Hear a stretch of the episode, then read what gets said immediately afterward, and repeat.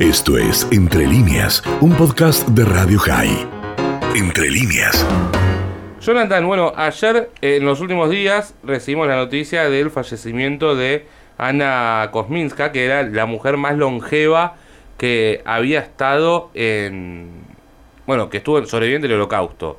Eh, ¿Qué se puede contar de lo que fue la vida de ella?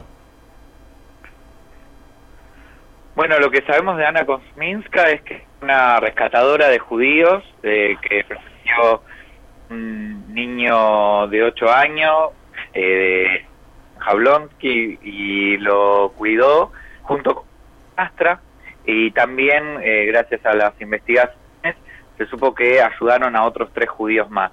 En el año 91 eh, fueron declaradas justas fue eh, justas entre las naciones por el Museo de Yad Vashem y en 2000 recibieron la condecoración eh, de Evo eh, el año pasado recibió una carta eh, del presidente Rivlin y una carta del presidente de Polonia en reconocimiento a su heroísmo y bueno, son las últimas personas eh, que rescataron judíos eh, y que todavía viven, ¿no? Eh, 101 o 102 años, en algunas noticias encontrábamos eh, el dato distinto, pero la verdad es que es conmovedor y, y a su vez incrementa nuestro compromiso en seguir contando estas historias eh, para nosotros. ¿no?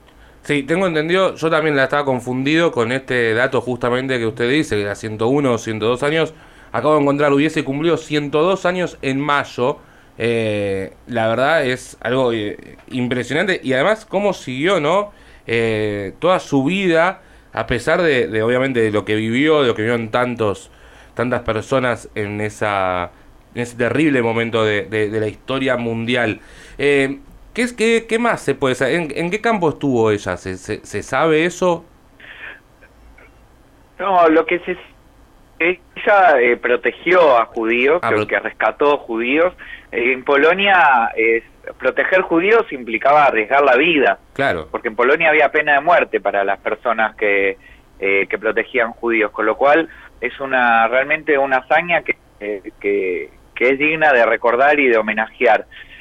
Y, y lo que sabemos es que en, en Europa Oriental en general, luego de la guerra, con la cortina de hierro, eh, muchas de estas historias quedaron ocultas, tapadas, eh, y que fueron los propios protegidos, los niños o, o- o las personas que estuvieron eh, con protección de, de no judíos, quienes dieron a conocer estas historias, sobre todo en la década del 90, ¿no? Eh, cuando cae la cortina de hierro, y, y bueno, en muchos casos eh, fueron los protegidos los que terminaban ayudando, a veces hasta económicamente, a, a sus protectores, a sus salvadores, a, a sus rescatadores, como lo llamamos nosotros en el museo.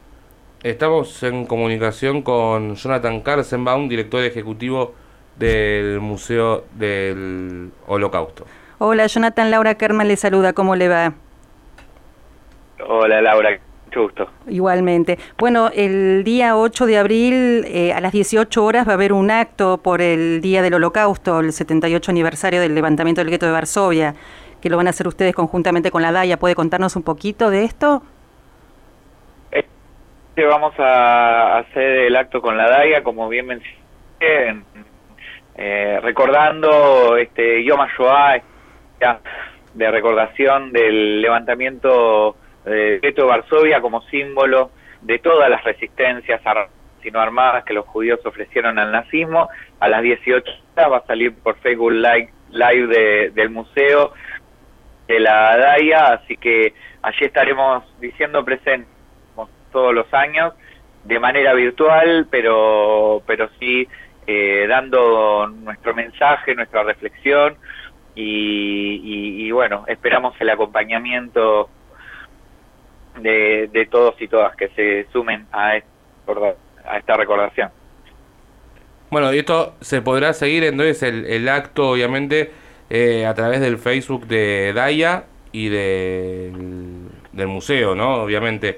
Eh, E- efectivamente no requiere inscripción y, y la verdad es que queremos eh, eh, llegar a, toda la población con, con lo que tiene que ver con un evento que siempre año tras año nos, nos reúne y nos eh, hace acompañar a los sobrevivientes, en este caso será nuevamente en nuestras casas.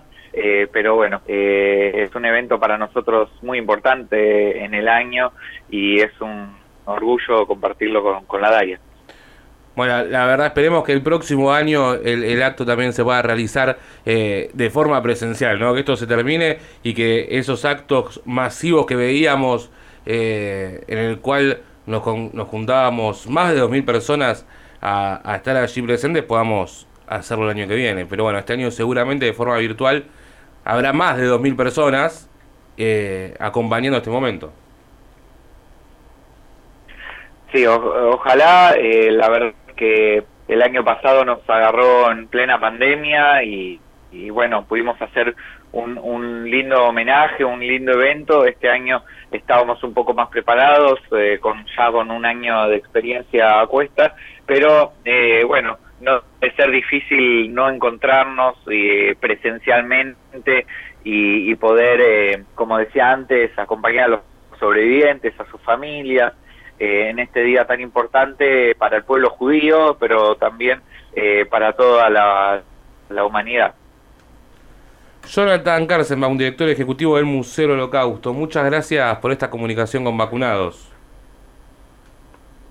Bueno, muchas gracias a los tres que están allí y bueno, eh, eh un poquito todavía estamos en Hag, así que gracias por, por invitar al museo a este espacio. Esto fue Entre líneas, un podcast de Radio High. Puedes seguir escuchando y compartiendo nuestro contenido en Spotify, nuestro portal radiohigh.com y nuestras redes sociales. Hasta la próxima.